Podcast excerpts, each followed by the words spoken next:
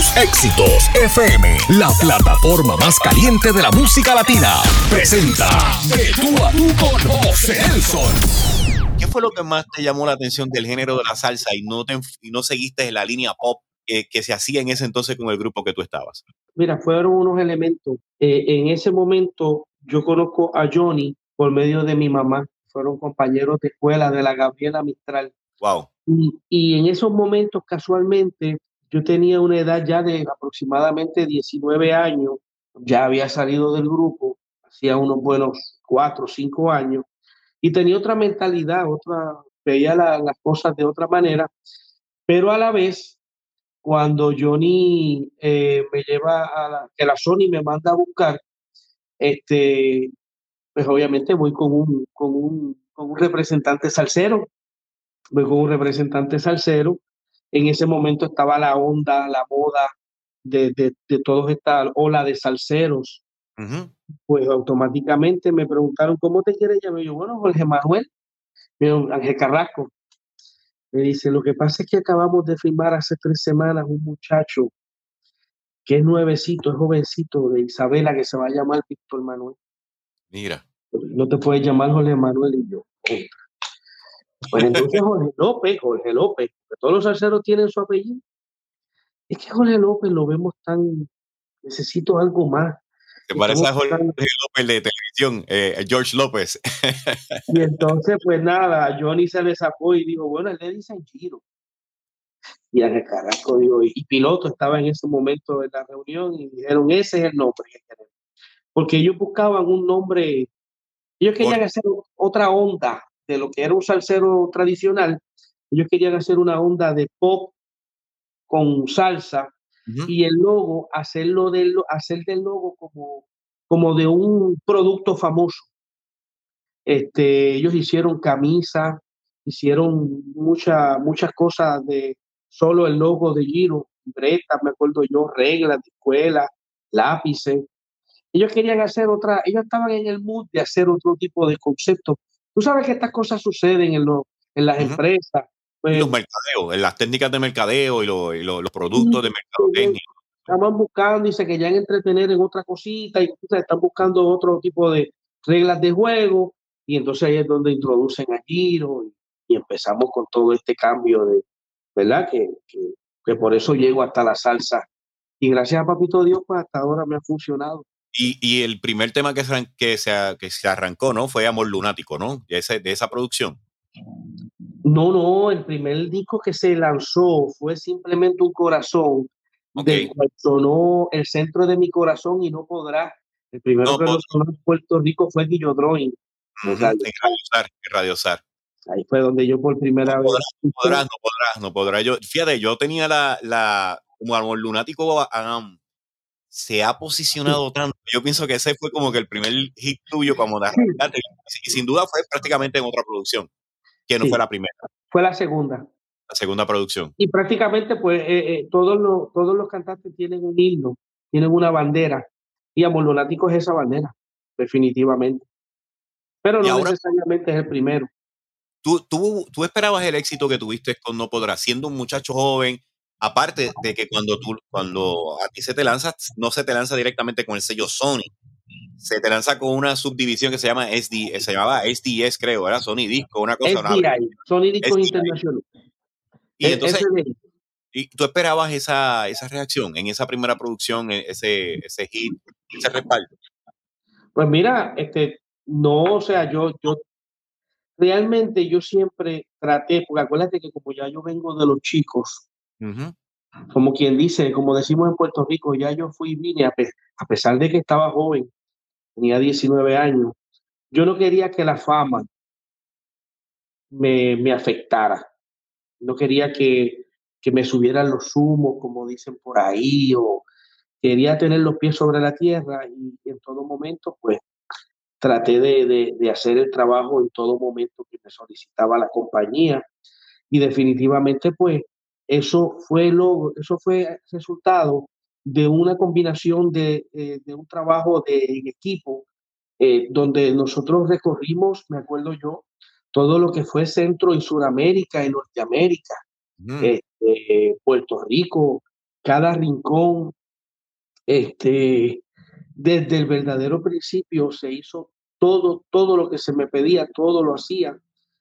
Por eso es que yo creo que, que, que hoy día, José, esos temas eh, son fuertes, porque la base que yo construí junto al equipo de trabajo, no fui yo solo, es, es, fuerte, es, robusto y, y pues voy obviamente eh, han pasado 30 años. Wow, parece que fue ayer. Han pasado 30 años y ya mañana tengo que cantar ahí Amor Lunático. Porque si, no, si yo me pongo a cantar lo nuevo, se va a quedar la gente mirando para lejos. Oki, coqui. No pasa nada. Tengo que cantar 10 canciones que sean reconocidas y dale para adelante, que es tarde. Giro, ahora mismo en términos musicales, las producciones en principio, eh, ¿quién fue el productor del primer disco y los posteriores? ¿Tú tuviste pues un, papel, un papel con Puto Soto? ¿Jugó un papel contigo? ¿O quiénes fueron los que formaron parte de esa producción? El primer, el primer disco, el primer disco, el, eh, Simplemente un Corazón, fue Carlos Puto Soto. Eso se grabó en la Q30, en Bayamón. Con Papo Sánchez. Digo, con Papo Río. Con Papo Río, sí. Con Papo Río, que más descanse. Sí. Este, ahí fue que yo comencé en este negocio a nivel de estudio, ¿no? Este, yo me acuerdo que me relajaba porque yo llegaba hasta perfumado al estudio. Yo llegaba bien planchadito, sí me tenían un bullying, un relajo, porque pues yo me vestía como si fuera para una conferencia de prensa, ¿sabes? Con mi, con mi camisa de botones bien planchada y, bien peinado, y yo iba, fíjate, filoteado. Y entonces grabamos ahí simplemente un corazón. Después Amor Lunático lo dirigió igualmente Carlos Cuto Soto. Este, pero entonces lo grabamos eso en Telesound. Ok. Con Papo Sánchez. Ahí fue Papo Sánchez. Sí, Amor Lunático ya fue con Papo Sánchez. Amor Lunático, ¿cómo, ¿cómo llega Amor Lunático a ti? ¿Tú tuviste un papel, un rol importante en la selección de, de temas en la segunda producción o fue la misma disquera? Mira, estos son los temas. Eso, eso, eso pasaba mucho en ese entonces. Mira, eh, yo me río porque Amor Lunático, si tú supieras que yo no lo quería grabar. Ay, cuando le, cuando lo que le gusta un lo que, le, lo que es la ignorancia. Este, mira, eh, eh, estamos en el, yo creo que, yo me acuerdo que estábamos en el estudio de Papo Sánchez, yo andaba con Johnny el Bravo, y Johnny el Bravo se topa con, con Poldo Castro. Okay y le dice, oye, Poldo, eh, mira, él es Giro, él es nuevo, estamos con Sony, Cuto va a hacer el disco nuevo y necesito un tema. Y le dice, contra, tengo uno que se llama Amor Lunático. Muchachos, yo eché para atrás y dije, este se cree que yo voy a grabar eso. Porque la palabra lunático, tú sabes, en ese momento mi ignorancia pues yo, eh, nada, cuando terminaron, a, Johnny le encantó el título. Y bueno, nada, el punto es que cuando nos montamos al carro, yo le dije, ¿no te crees que yo voy a grabar esa canción? y me dijo, eh, usted se calla que usted esto no sabe. Así mismo me dijo. Pues nada, se, me preguntó, ¿pero por qué tú no lo quieres grabar? Digo, porque me van a llamar el lunático de la salsa. Y para mí eso era algo malo pensaba yo entonces. Que por cierto, hoy día ya, ¿verdad? Si me llaman el lunático de la salsa, pues no me molesta porque en realidad ese fue el tema que me, que me catapultó, ¿no? y que mañana vas a tocar. Y sí que tienes que tocarlo en todo tu show. Que mañana tengo que tocar, cerrar aquí el Latin Festival y pues no. Pues nada, el punto es que esa canción llegó por medio de Poldo Castro y se logró. Eh, fue una combinación muy bonita donde el ingeniero fue eh, eh, Papo Sánchez, se mezcló, se masterizó. Y desde, desde que eso arrancó, eso empezó a sonar por todas las estaciones de Puerto Rico, una locura, y a nivel internacional también. Una ¿Te sientes satisfecho, con el, el, trabajo que se realizó en esa segunda producción? ¿Estabas contento por lo que pasó? Porque de ahí salieron varios temas tuyos. Ahí, ahí, ya, ahí prácticamente rompiste en menos de, en menos de, dos producciones y lograste empezar a acomodarte en esa ola de la salsa de los 90, de la salsa romántica. Sí, porque la, la primera fue como una tarjeta de presentación. Me llevaron a, a Sábado Sensacional, Okay. a Sábado Gigante, eh, a estos programas de Al Rojo Vivo, aquel, el otro, estos programas internacionales. Sony tenía su modo de estrategia de mercadeo y el estilo era traernos de afuera hacia adentro. Entonces, o sea, me refiero de afuera de Puerto Rico hacia Puerto Rico. Eh, Amor Lunático, yo pienso que fue la que me, como que me, con la que dijo, ok, planté bandera. Ujú. Voy a ser salsero, saben que soy el salsero Giro, sabes, el que me identificó, el que me presentó oficialmente. El primero, yo sé que hubo dudas porque ese muchacho nuevo, ese muchacho muy Y jovencito. como siempre, como siempre pasaba, porque fíjate, tú, tú acabas de traer un punto muy interesante. Aquí a estas alturas todavía siguen responsabilizando pues a dos emisoras que no le dan la oportunidad a la gente. Pero cuando estaban todas estas emisoras antes, ustedes empezaban, a ustedes se les hacía bien difícil, tú lo acabas de decir, o sea, este muchacho quién es, que le parece un menudito, le parece a Tico Santana, o después se parece a otra persona. Y de momento- saludo a Tico que nos está viendo, nos está escribiendo. Eh, a, lo que, a lo que voy es, de momento fue tan difícil y sigue siendo más o menos lo mismo. Lo que pasa es que hay que saber el momento, el tema, el tema, el estilo y todo. Y tú entraste en un momento bien oportuno, Giro, porque fuiste de los muchachos frescos, joven, que lo Aparte de Víctor Manuel, porque si vienes a ver, tú, tú tuviste un mejor arranque musical que el mismo Víctor Manuel. Lo que pasa es que Víctor a lo largo de los años ha invertido en su carrera y ha tenido unas excelentes estrategias que lo llevó poco a poco abriendo paso. Pero en principio también Víctor se le hizo difícil, bien difícil. Yo entiendo que a, a todos se nos hace difícil porque en esa época, mira, yo me acuerdo un día que estamos en un circo en Bayamón y con, coincidí con, con Víctor. Ujú. Y Víctor está al otro lado, pero él me vio desde allá. Yo estaba llevando a mi nena en ese entonces, Diva, que tenía como cuatro años, tres años. Y fue hasta allá y me saludó. Y, y yo me acuerdo que ya estaba sonando con Amor Lunático. Y se me pega al oído y me dice, Chiro, ¿qué se siente ser famoso? Y yo le digo, nada, igual, Víctor, como, como yo te veo a ti, como tú me ves a mí. Ujú. Esto es un trabajo. O sea, que, que lo que te quiero decir es que, que, que yo arranqué primero que Víctor. Así es. En ese sí, sí. sentido que tú dices de que pues, a, a todo, inclusive el mismo Víctor se le hizo difícil en el primer disco a todo, a todo. Y ya en Eh, el segundo todavía, en el segundo disco todavía Víctor se le hizo difícil, donde Víctor viene a explotar con el disco de Sergio George. Y ahí Claro, donde todo, todo quedó y fue otro, otra vuelta que eh, Sergio sí, le eso fue otra onda que yo vi que despegó y yo dije, bueno, hasta aquí llegó la espera de Víctor. Pero este, gracias a Papito Dios, este, a mí eso me da ¿verdad? mucha alegría que, que nosotros, pues, de esa época, pues estemos, ¿verdad? Aún trabajando. El otro día Víctor estaba en casa y, y estábamos hablando de todos esos recuerdos y este, nos da nostalgia, ¿verdad? Porque como quien dice, nos criamos en la misma casa. Nos criamos prácticamente, incluso en un momento dado, yo estoy inclusive dentro de la oficina de Gilberto. No sé si te acuerdas que yo terminé con, con Johnny y entonces me, la Sony me cambia, me pone en manos de Nélida, ¿verdad? La esposa de Gilberto, Frida a- Acevedo. de management y estoy con Víctor. Y yo me acuerdo que a los dos nos sentaban, eh, Nélida senta así como yo en este escritorio y nosotros dos al frente y nos regañaban, este, o sea, eh, nos estábamos acordando el otro día riéndonos de eso porque cuando esa época eran los beepers de Serpich. Y entonces Nélida nos, envi- nos enviaba este mensaje de texto. Entonces, si yo estaba en la autopista guiando de Caguas a, a San Juan, ustedes saben que en la autopista 52 no hay teléfono Así es. Y en aquel entonces estaban los teléfonos aquellos que parecían bloques, ¿te acuerdas? de peseta. Entonces ya pretendía que nosotros nos paráramos en el primer teléfono para llamar. Eh, no podíamos, entonces nosotros preferíamos llegar a la oficina. Y yo me acuerdo que eh, Víctor llegaba, eh, yo- Víctor tenía un, un Centra. ¿Tú te acuerdas del Centra que tenía Víctor? Me acuerdo, me acuerdo. un Centra gris. Y entonces yo tenía, yo no sé, un Toyota tercero, algo así, llegábamos. Chacho, y nos cogían y nos regañaban porque pues, pues, ella quería que nosotros encontráramos el primer teléfono público para llamar.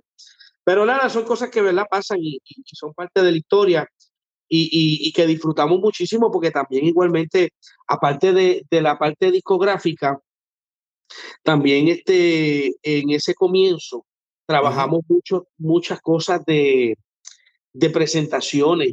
Eh, eh, a nosotros nos pusieron a la mano en Nueva York de, eh, ay, no me acuerdo el nombre ahora, David Maldonado, el que era manejador de Marc Antoniera. David Maldonado, sí.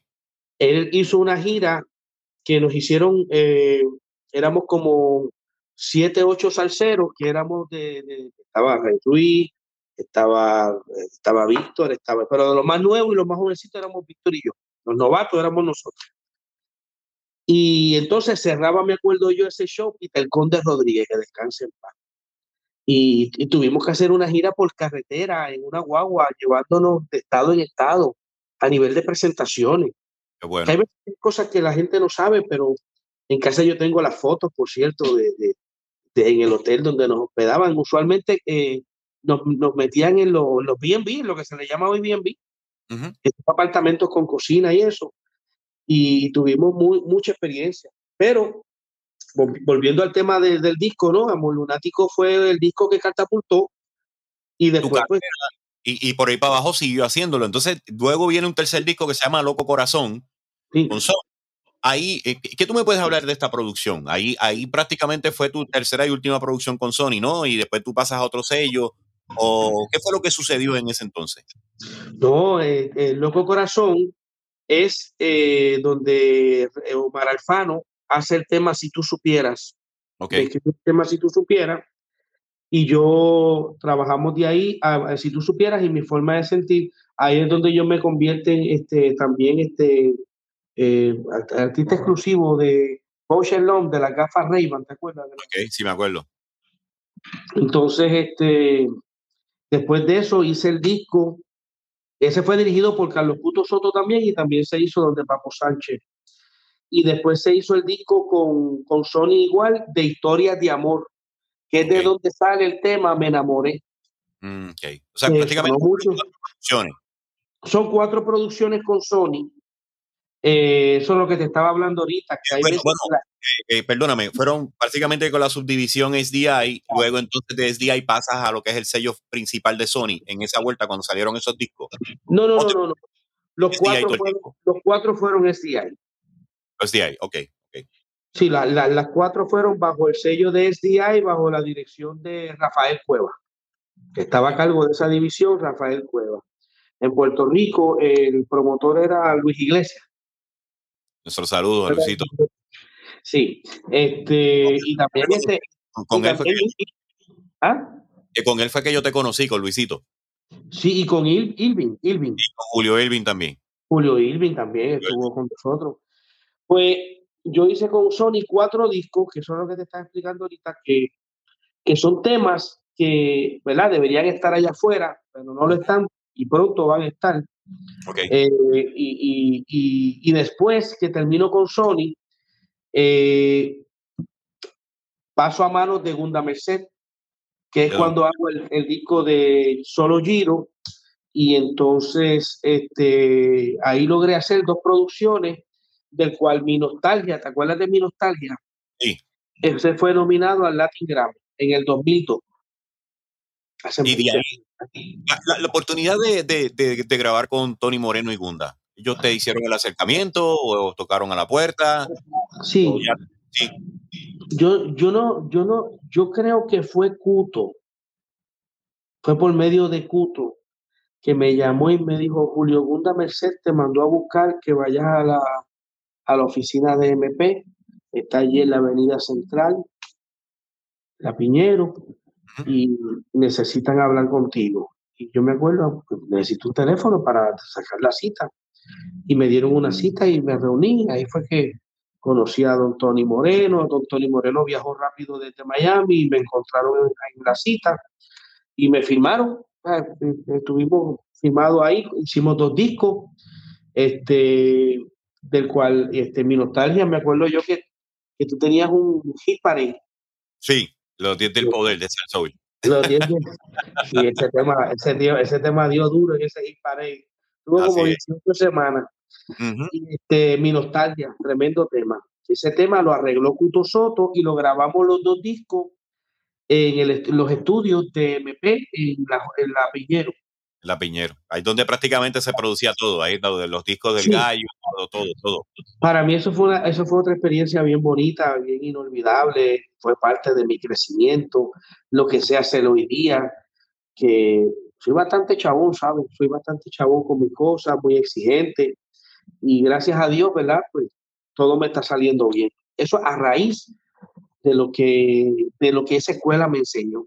Todos ellos, ¿no? Este, desde Cuto Soto, Ramón Sánchez, Papo Sánchez, este, Papo Río, eh, Julio Bunda Merced, Johnny el Bravo, todos esos músicos, todos esos arreglistas, los mismos coristas, los mismos compositores. Para mí todo eso fue una, una escuela. Así es.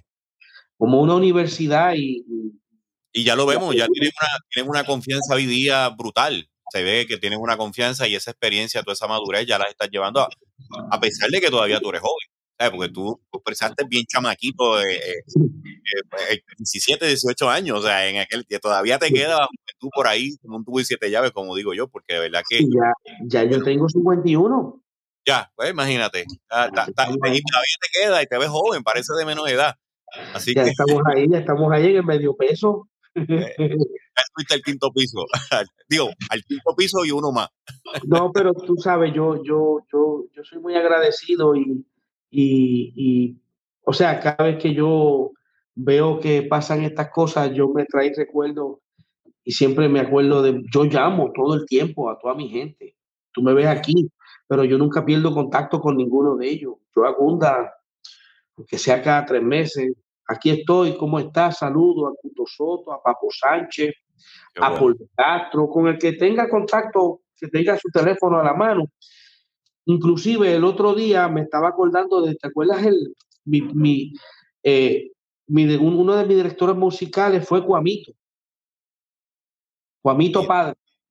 padre. Y yo me encontré a Cuamito Junior en el, en el evento de Sazón. Uh -huh.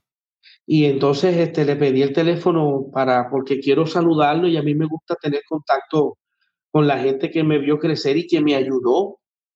Y me gusta ser agradecido, no sé, me hace sentir bien. Y esa es parte de tu personalidad, Giro, y, y en la medida que fue pasando el tiempo, tú pasaste por situaciones difíciles, esas etapas, cómo las pudiste superar, cómo, cómo tú, qué aprendiste de todos estos procesos que, por los cuales tú tuviste que pasar, y de momento haces como el ave fénix, levanta y de, y de momento te retomas tu carrera con tu, con tu propio presupuesto, porque tú, tú al igual que de los, de los pocos que, que pudo, entender, pudo, entender, lo que pasó con el negocio, fuiste tú uno, uh -huh. que te diste cuenta que, ok, nadie me quiere, lo poco que yo genere, yo me voy a hacer un disco, yo me voy a meter y voy a hacer esto y empezaste a moverte donde Latinoamérica y sobre todo menciono que una de las plazas más importantes que te dio un respaldo en los últimos años fue Panamá.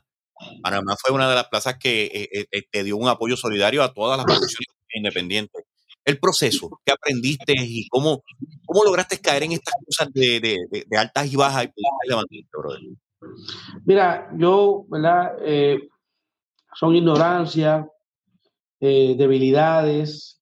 Este, no me considero que en ese momento fui una persona mala, al contrario, fui demasiado de buena gente y me confié mucho.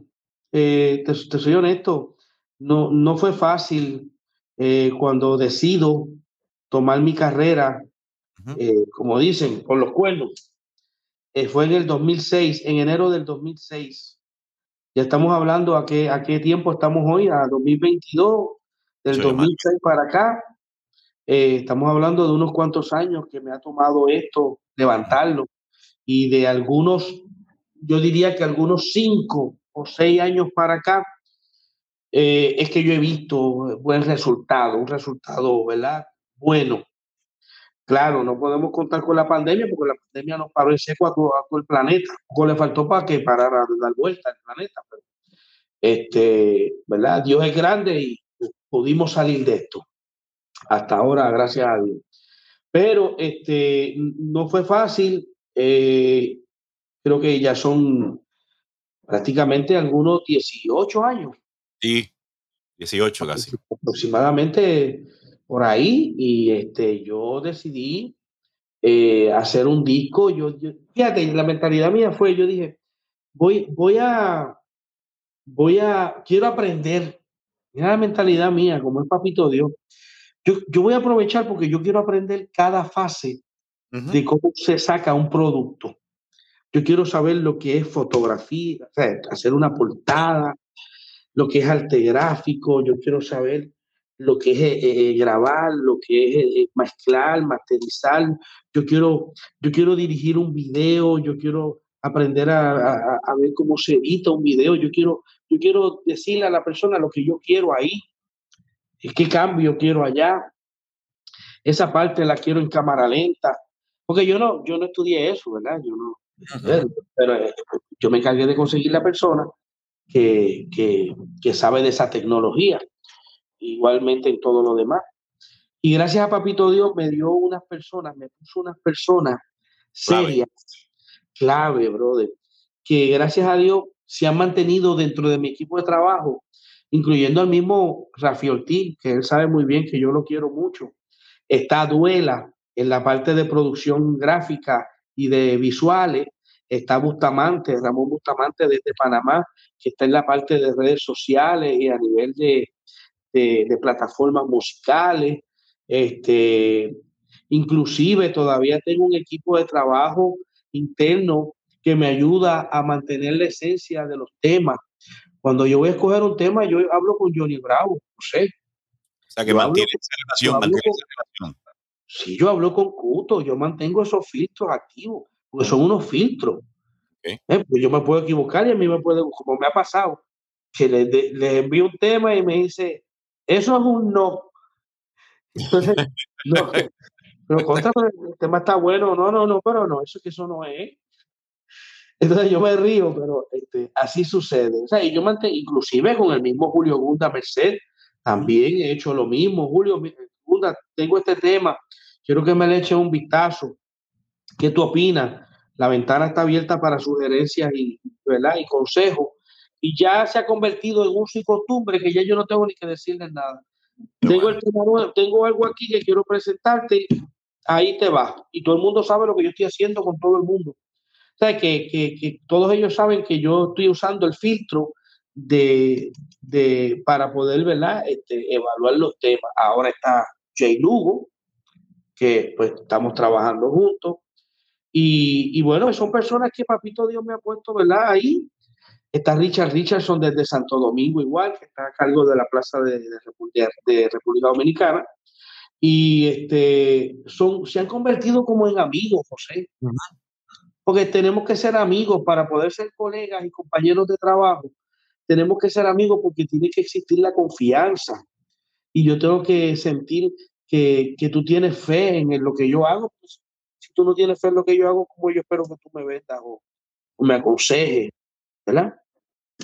Así que este, hemos creado esta gran familia donde pues hemos visto, ¿verdad? Todo el sacrificio que se ha hecho, pero igualmente ahora están llegando las bendiciones. Sí, las bendiciones, como tú dices, amén. Así mismo es. Estoy bien contento. Giro, ¿tú consideras que, que, que, con ustedes se fue injusto por parte de la industria discográfica que de momento vino la ola esta de la música urbana y a la música tropical la echaron a un lado? ¿Tú piensas que oye, aunque haya sido un momento difícil, cerrar puertas, pero te dio la oportunidad entonces de tú tener control de tu carrera y tú saber comenzar a planificar en esa vuelta. Pero en términos de, lo que ha pasado, que, de momento ya la música tropical no vende, ya no sirve, que justo con esa generación tuya y con los jóvenes que quieren entrar al género, bro? Pues mira, yo te voy a ser bien honesto, José. Como bien tú dijiste, en el caso mío personal, yo entiendo que Dios quiso que fuese así, ¿entiendes? Yo no puedo pensar que fuese de otra manera. Yo solamente miro lo que yo tengo y, lo que yo tengo, yo vivo con eso bien y, le doy para adelante. Pero, pero, eso no quita que igualmente, este, ¿verdad? Eh, yo crea que hay una evolución, eh, eh, las cosas cambian. Cuando yo entré a la salsa, yo me acuerdo que el merengue tuvo también su momento. Así es. La bachata también tuvo su momento. So, yo cuando vi el reggaetón, bueno, yo dije, bueno, lo que falta es que el reggaetón ahora pase la prueba de que se convierta en una tradición, o sea, en parte del ADN, y se, se, y se una a esa rueda, porque nosotros tenemos el merengue, la bachata y la salsa. Ahora el reggaetón. Ah, que son otros tiempos, que hay otras herramientas, hay otros medios de los cuales se cobra royalties, eh, se monetiza, eh, o sea, eh, son otros, otros tiempos, pero no te creas, en nuestros tiempos nosotros también disfrutamos de muchas, de muchas bendiciones. Yo filmé dos comerciales, me acuerdo que uno de ellos fue con, con mil, bueno, no voy a decir la, la marca, con una cerveza bien famosa. Junto Dilo, dilo, Michelob. Con Michelob. Ajá. Michelob. no, Miller Lite. Miller Lite. Ok. Sí. Que- aunque no están pagando pauta ni nada, pero hay que recordar, eh, mencionar que ahora últimamente en Puerto Rico ha habido como una fiebre retro de cerveza. La vimos, estamos viendo Schaefer, estamos viendo Budweiser y vi en estos días a Miller Lite. Así que nada, seguimos. Sí, entonces yo, yo, yo firmé dos, dos, dos contratos grandes con, con, dos, con dos cervezas este, en diferentes épocas que fueron buenos, los contratos fueron muy buenos y este, yo viví, mano, bro, bro, yo no me puedo quejar porque yo viví una época tan y tan chula, brother. O sea, el sonidisco no te ponía a ti en un, en un hotel. Tico sabe lo que yo quiero decir, tú sabes. A nosotros nos ponían en los mejores hoteles, en Manhattan, en el Novotel. En la noche te cuesta 700 pesos la noche. O sea, nosotros disfrutamos de tantas cosas que ese fue nuestro momento. Ahora yo te voy a decir, si dicho eso, te voy a decir lo otro. Este, yo me paso yendo para todos lados y se toca salsa. Que en Puerto Rico no esté pasando eso, son otros Bien, 20 pesos. Que son otros 20 pesos, estoy de acuerdo. Son otros 20 pesos, pero a nivel internacional, yo tengo colegas que no paran la pata. Maelo Ruiz, eh, el otro, el otro. Hay ¿Tú sabes, una cosa, tú sabes una cosa también, Giro, que ya que tú lo estás viendo, a mí lo que me está gustando es cosas que pasan, por ejemplo, Perú. Ya Perú tiene sus 5 o 6 exponentes jóvenes.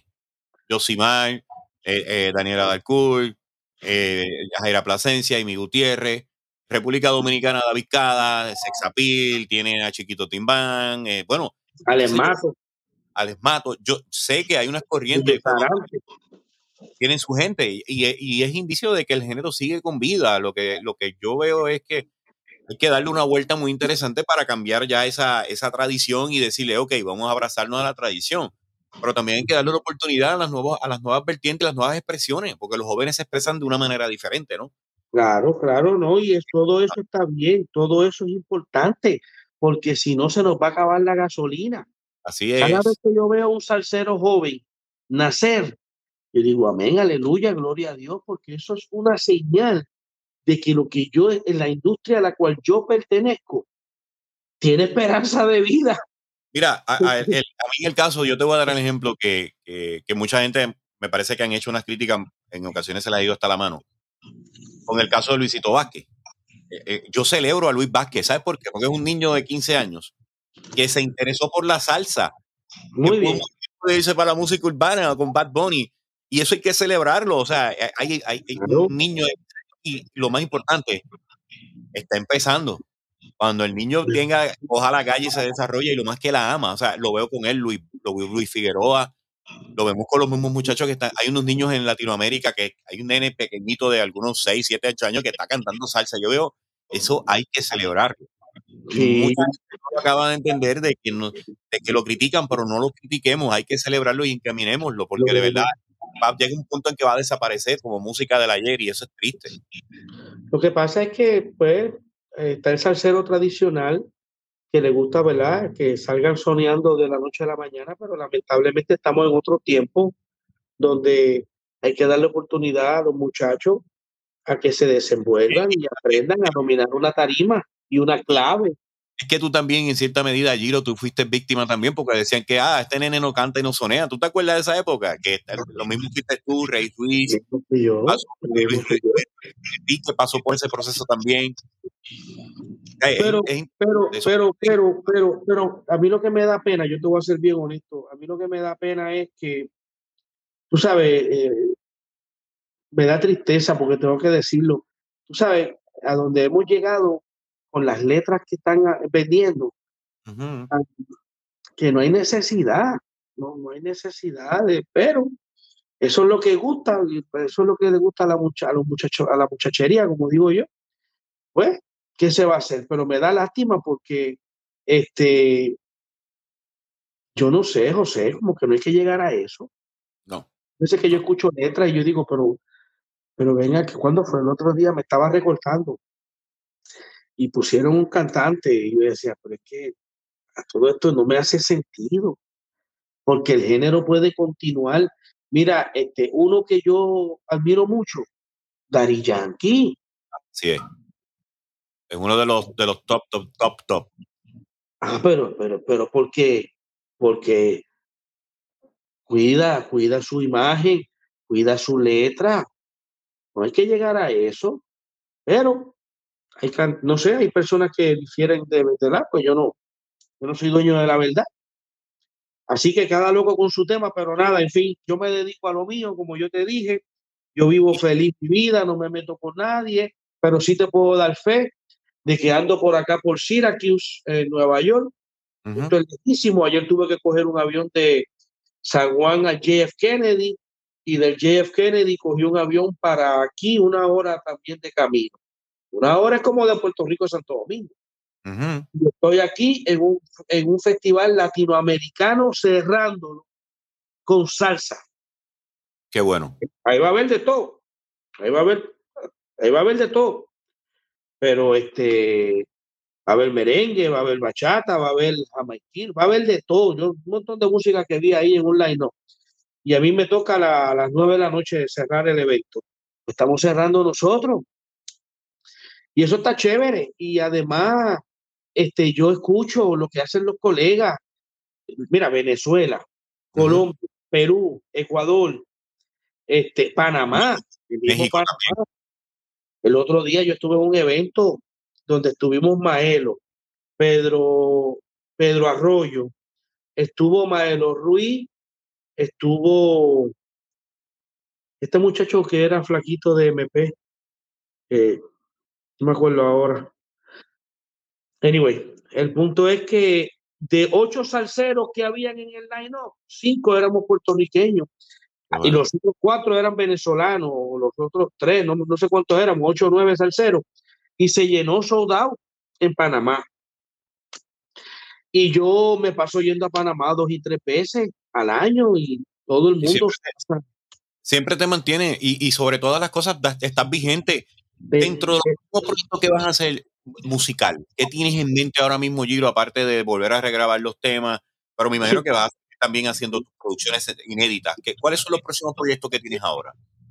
Pues mira, ahora mismo lo que resta del año a nivel de presentaciones, pues voy a estar aquí en eh, la semana que voy a, voy a terminar este fin de semana aquí, regreso a Puerto Rico, el otro weekend, como te dije, voy a estar en Nueva York eh, viernes y sábado, el domingo voy a tocar en Boston. Eh, eso ya viene siendo el, domingo 28 de agosto. Este, y entonces la semana siguiente voy a estar en Panamá, voy a estar en, en acá, unos festivales, voy a estar en Atlanta. El primero de octubre voy a estar en el Festival de Tampa, panameño, porque acuérdate que también no son todos puertorriqueños, hay festivales panameños, festivales O sea, acá arriba hay mucho taller que nos falta por recorrer, así que esto nada más está, estamos, calentando motores. Estamos calentando motores. Y, hace unas semanas atrás estuve en Europa y la gente cantando a coro, Amor Lunático, El Pasajero y todos esos temas. Yo nunca había ido a Europa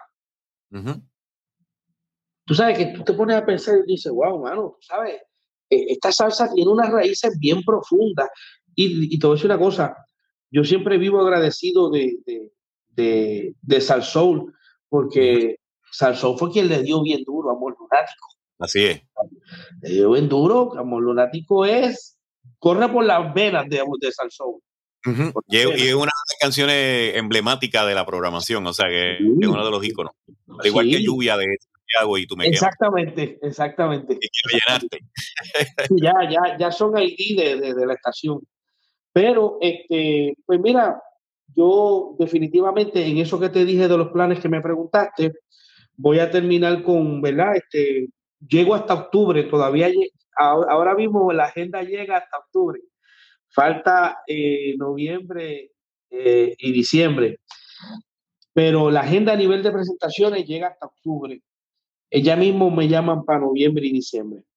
Y en cuestiones de grabación discográfica, pues como bien mencionaste, estoy regrabando todos mis éxitos para, ya están a punto de mezclar y masterizarse. Estoy grabando un tema que me escribió Jorge Luis Piloto, que está criminal, eh, se titula Ilusiones Compartidas. Y eh, voy a grabar otro tema que me escribió Peña Suazo, porque yo me casé en octubre del año pasado y eh, estábamos hablando, Peña Suazo me pregunta, yo no ven acá, ¿y qué, qué, tú, qué tú opinas de tu esposa? Pues yo no sabía que lo que me estaba haciendo era averiguando para escribir un tema. Ah. ¿Qué tú opinas de tu esposa? yo le digo, bueno, mi esposa. Brother, las esposas son una buena esposa. Eh, son la brújula de un hombre, brother. Es el timón, eh, tú sabes, básicamente puerto seguro, brother. No, no hay más nada que buscar. Y me ha escrito una canción. Entonces, cuando tú la escuches, te vas a acordar de lo de brújula. Así que estamos grabando en ese sentido, este, bueno, mantenernos, tú sabes, seguir trabajando, seguir contando con la salud, este, y disfrutando de la familia, tú sabes. Y un, día, a la vez. A la, verdad que, que, para mí ha, ha, sido un verdadero placer haber podido dialogar contigo. Antes de finalizar, quiero por lo menos porchar aquí varias personas que han escrito eh, tenemos por aquí a José Pizarro, web, el aniversario de la salsa estuvo otro nivel. Vamos a ver al límite. Saludos a Giro. Tenemos a José Rivera Lebrón. Saludos, hermanos. Sigan excelente trabajo. Un abrazo. Y Star Córdoba. Saludos, Giro. Bendiciones. Han estado en comunicación también. Y los muchachos, muchos que no escribieron, que están enviando mensajes eh, eh, al inbox, mandándote saludos. Tico Santana, gente del grupo de trabajo. Así que quiero agradecer este ratito, Giro y gracias por la oportunidad. Sabes que Tu Éxito FM es una plataforma de donde vamos a apoyarte siempre, al igual donde estamos en el sol, siempre estamos. Hay que trabajar, hay que trabajar, vamos a trabajar. Yo sabes que esperamos esa música, sé que tienes un buen muchacho que está en tu equipo de trabajo, que es Jay Lugo, que tiene un buen sonido y eso también te va a dar un nuevo aire y, te agradecemos esa, esa, pasión que tienes por la salsa, mi hermano, de verdad que sí, de verdad te lo agradezco. Y gracias